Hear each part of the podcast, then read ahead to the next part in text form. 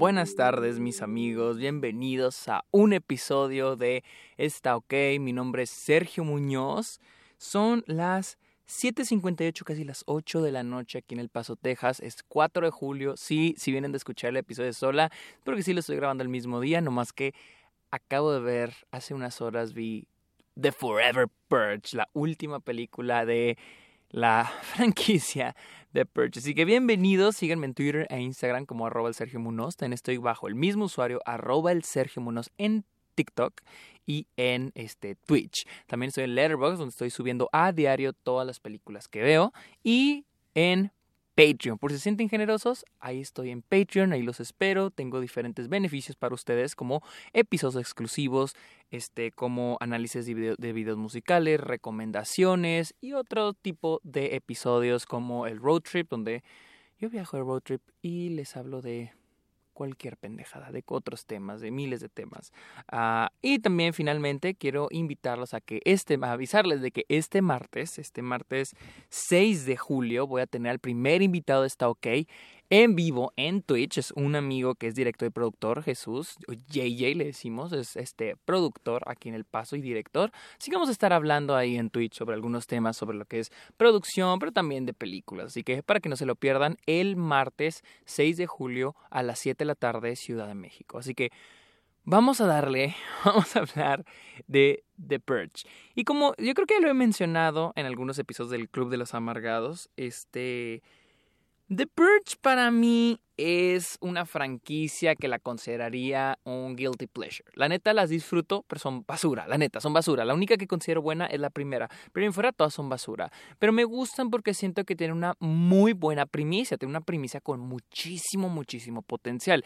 ¿Qué pasaría si se le diera la oportunidad a la gente en Estados Unidos de tener un día en el que cualquier crimen es legal, donde se puedan depurar y de que el crimen en, durante todo el año sea muy bajo y ese día todos se puedan soltar. Y siento que es una gran primicia, no más que...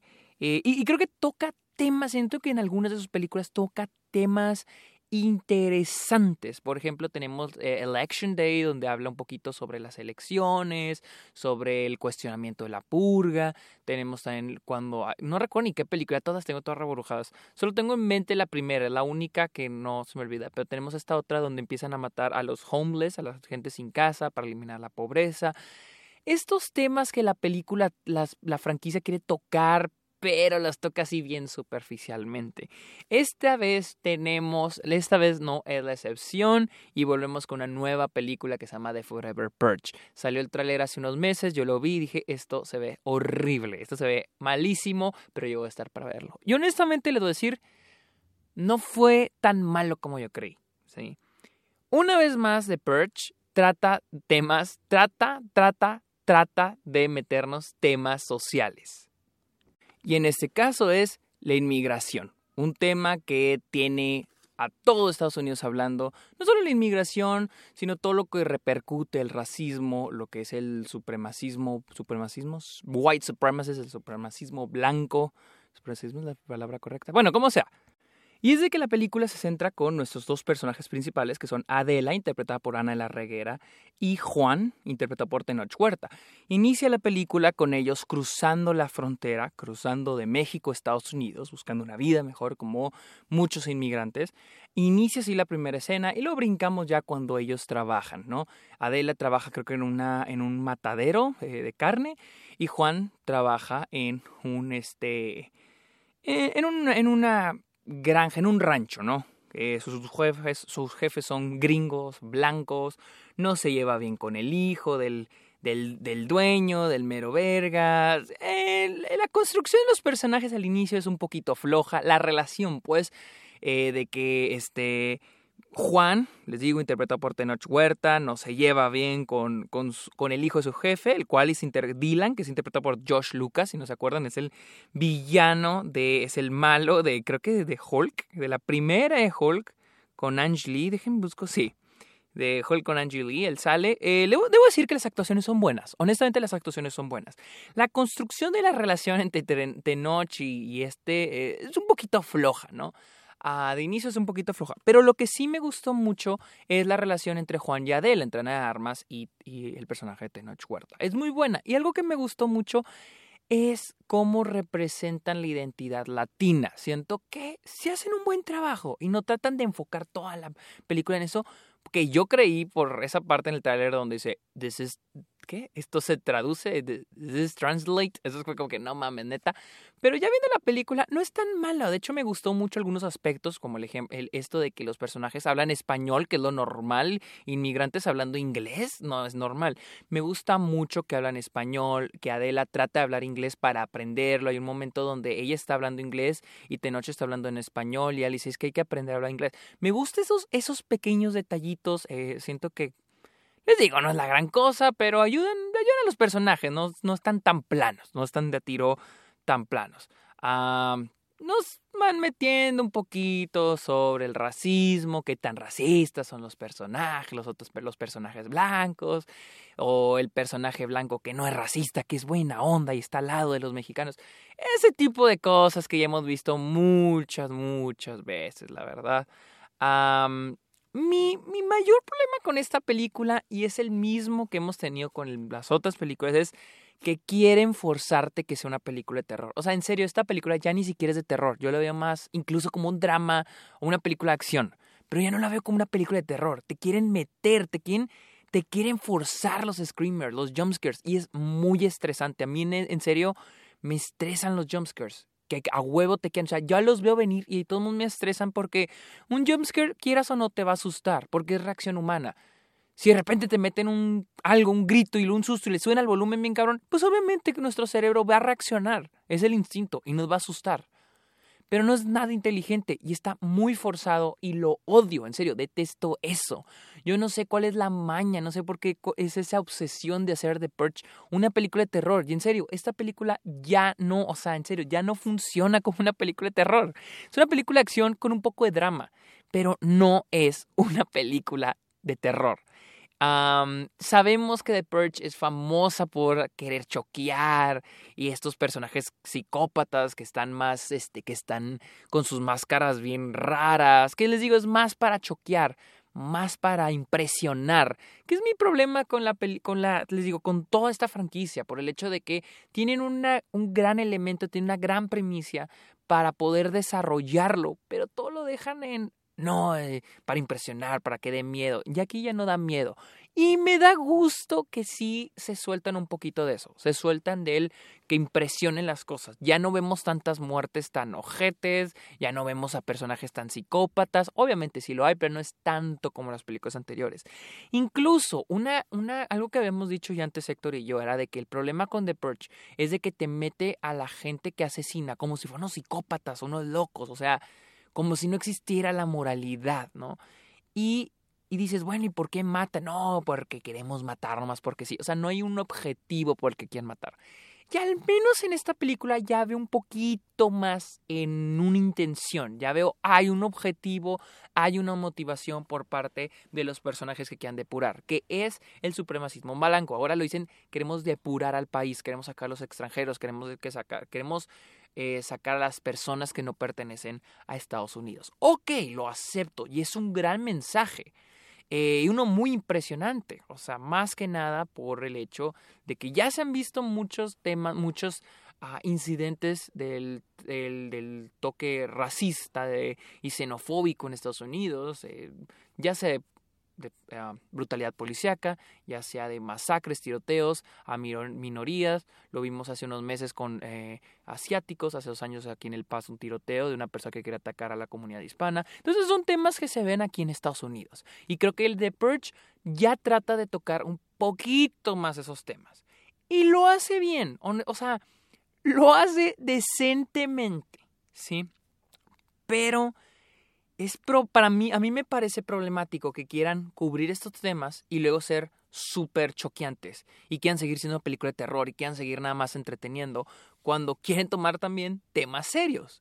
Ah, les digo, ya todo inicia cuando también incluso tocan un tema sobre la desigualdad ah, socioeconómica por un momento, por un momento en la que, eh, les digo, Tenoch Huerta, Juan, trabaja para unos granjeros gringos y uno de sus compañeros es un blanco, ¿no?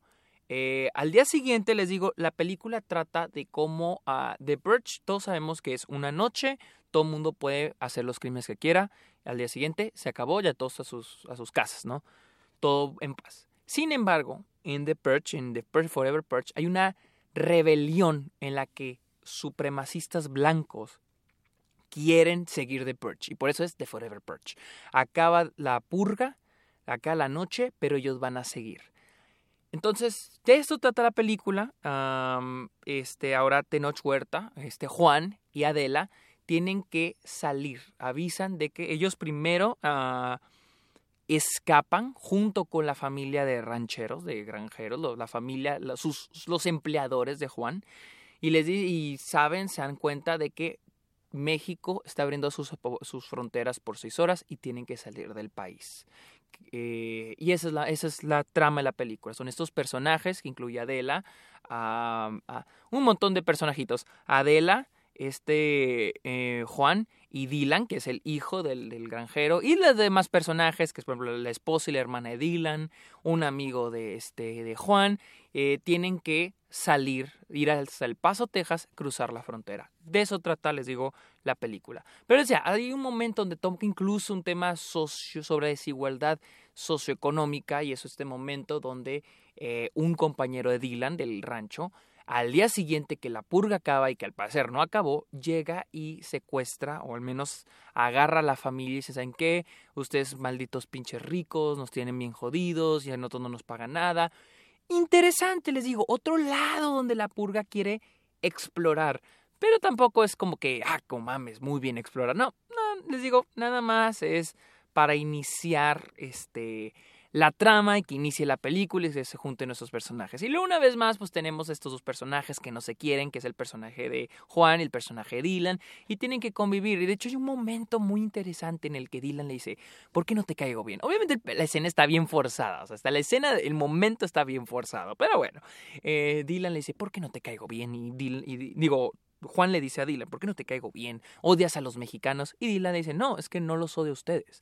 De hecho, creo que la gente blanca es, es una basura también, o sea, pero yo pienso que eh, cada quien con los suyos, o sea, nosotros con los nuestros y ustedes con los suyos, o sea, no mezclarlos. Y Tenoch Huerta, el personaje de Tenoch, Juan le dice, sí, yo pienso lo mismo, pero ahora nos tocó estar juntos. Se me hizo bien interesante, se me hizo muy padre esa parte ese mensaje, porque siento que es algo que todos hemos pensado y siento que es algo que pasa por la mente de todos, no solo en Estados Unidos y no solo gente blanca, sino gente en todos lados de todas las minorías, el pensar de que ustedes con los suyos y nosotros con los nuestros, ¿no? No mezclarnos, ¿sí? Es interesante que la purga te introduzca estos temas, pero les digo, no va más allá, es el simple personajes que no se caen bien y después ya se caen bien. Ah, nada, nada del otro mundo, pero sí debo darle al menos poquito crédito a, esta película de intentar explorar rutas nuevas, incluso la idea de que Juan y Adela cruzaron de México a Estados Unidos para un para, mejores oportunidades y ahora tienen que regresar porque Estados Unidos es una amenaza. Esa exploración de que tal vez Estados Unidos no es el mejor lugar del mundo. Y el final en donde vemos a todo Estados Unidos estallar, destruirse y la idea de que Estados Unidos se destruyen el uno, el odio mata a Estados Unidos, de que Estados Unidos se destruyen los unos a los otros. Y esa idea también de una crítica en sí a lo que son los valores gringos, los valores estadounidenses sobre la libertad, ah, mi libertad, pero hasta dónde llega la libertad, ¿no? Y hasta dónde comienza el odio dentro de la libertad, que, que explora también un poco la película. Y digo, ok, introduce bien, pero también el hecho que quieran volverte una película de terror y, y meterle mucha acción es donde ya se cae, o sea, ya no la puedo tomar en serio. Y les digo, la motivación de los malos, de los que quieren depurar, pues está un poquito más concretita el hecho de que hay que depurar. Pero, pero es que depende de esos, porque les digo, les platicaba de este, del empleado, el compañero de Juan, que quiere matar a los a sus jefes, que quiere matar a sus jefes, digo, bueno, que los vas a matar y luego. O sea, ¿qué piensas? ¿Qué vas a ganar? ¿Te vas a sacar sin jale?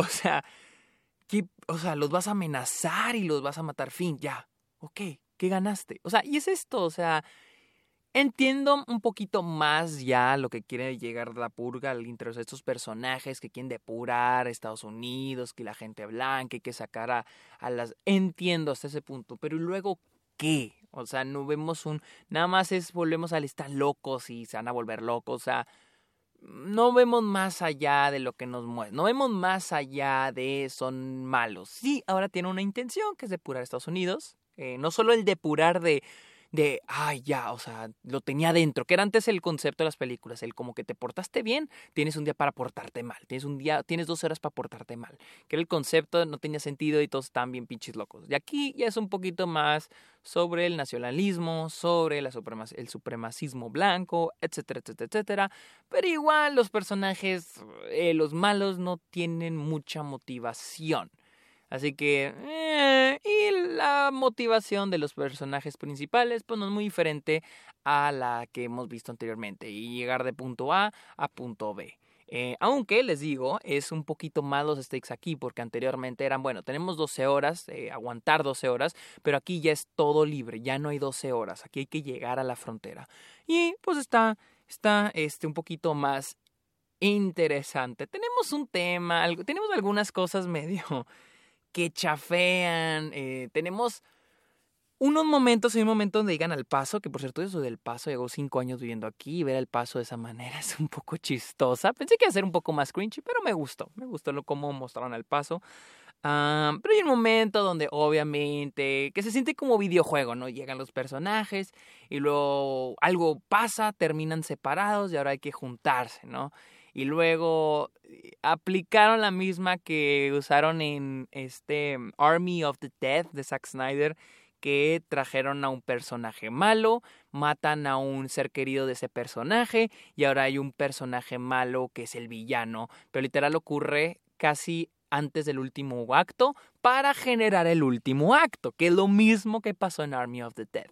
En The Purge les digo, tenemos este personaje que es un malo, un güey que dice quiero depurar a Estados Unidos, atrapa al personaje Tenoch y atrapa al personaje Dylan y al amigo de, de Tenoch y luego matan, o sea, se, hace el desmadre y matan a la, a la chava, la pareja del malo.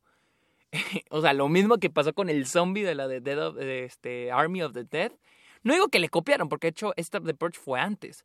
Pero les digo, es eh, cosas clichés, cosas que ya están muy forzadas, que no tienen mucho sentido.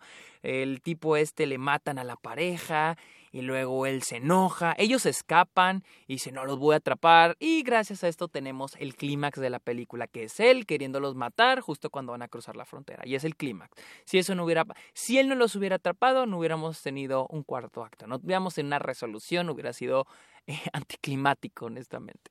Uh, y luego les digo, se separan y luego se reencuentran. Y una cuestión de unas rosas, que si sigues las rosas te encuentras, qué cosa de mexicanos, yo no estoy enterado.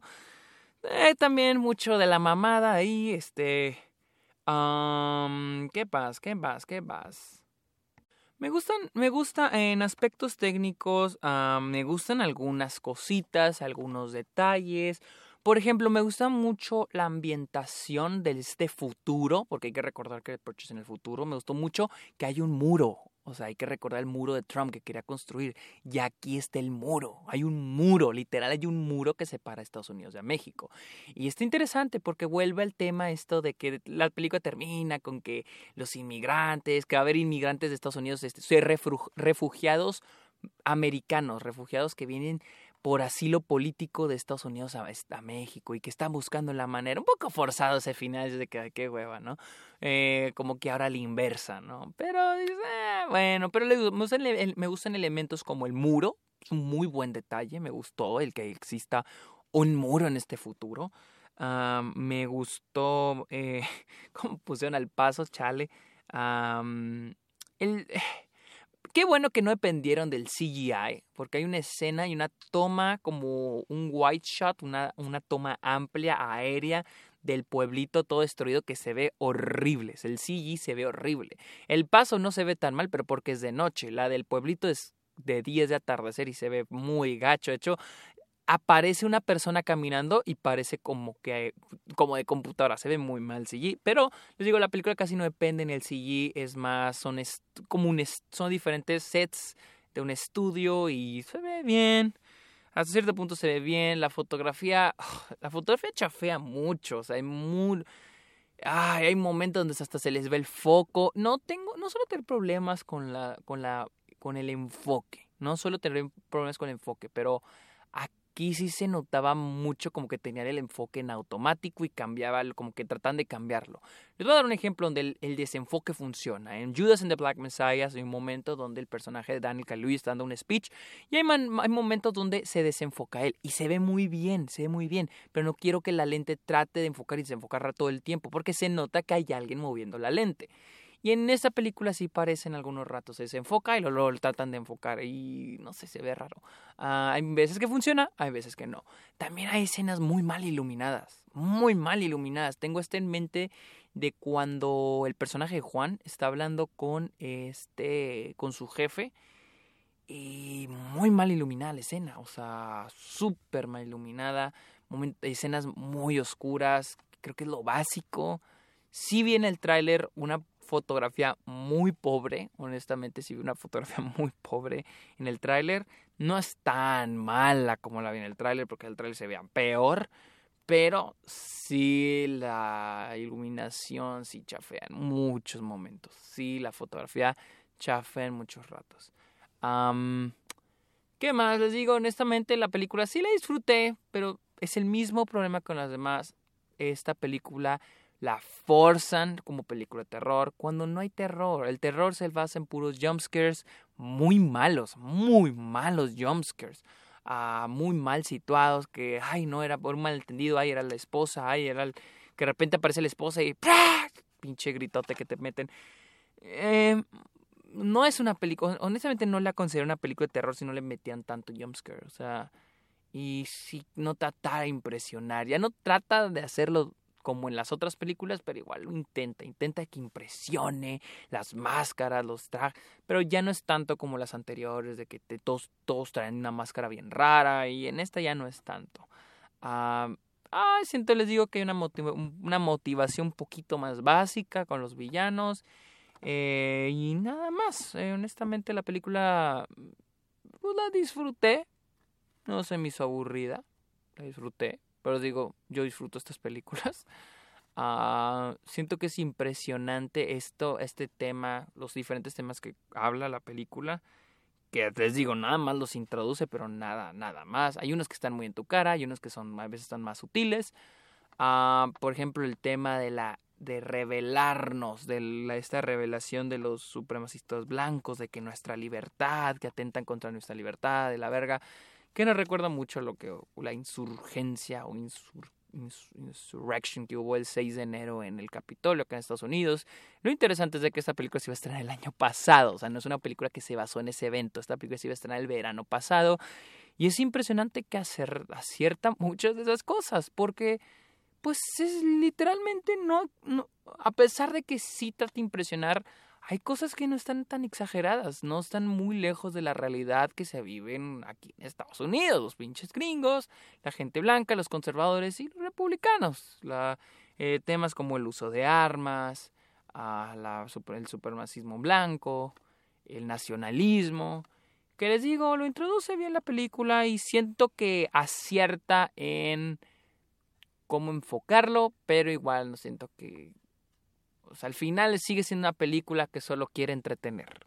Tampoco es para que se la tomen tan en serio. Así que bueno, esa es mi opinión de eh, The Perch, uh, por la cual creo que está en cines aquí en Estados Unidos y creo que no, estoy seguro que está en cines de Estados Unidos porque la vi y creo vi que también está en cines en México y supongo que en Latinoamérica. Uh, no es así como que tienen que verla. Si la quieren ver, véanla. Si no la quieren ver, tampoco se pierden de mucho. Así que bueno, síganme en Twitter e Instagram como arroba el Sergio Munoz. También estoy en Twitch y en TikTok como arroba el Sergio Munoz. Estoy en Letterboxd como Sergio Munoz Esquer y también en Patreon por si le quieren caer, cáiganle a Patreon. Así que yo creo que es todo amigos, que tengan bonita noche. Bye.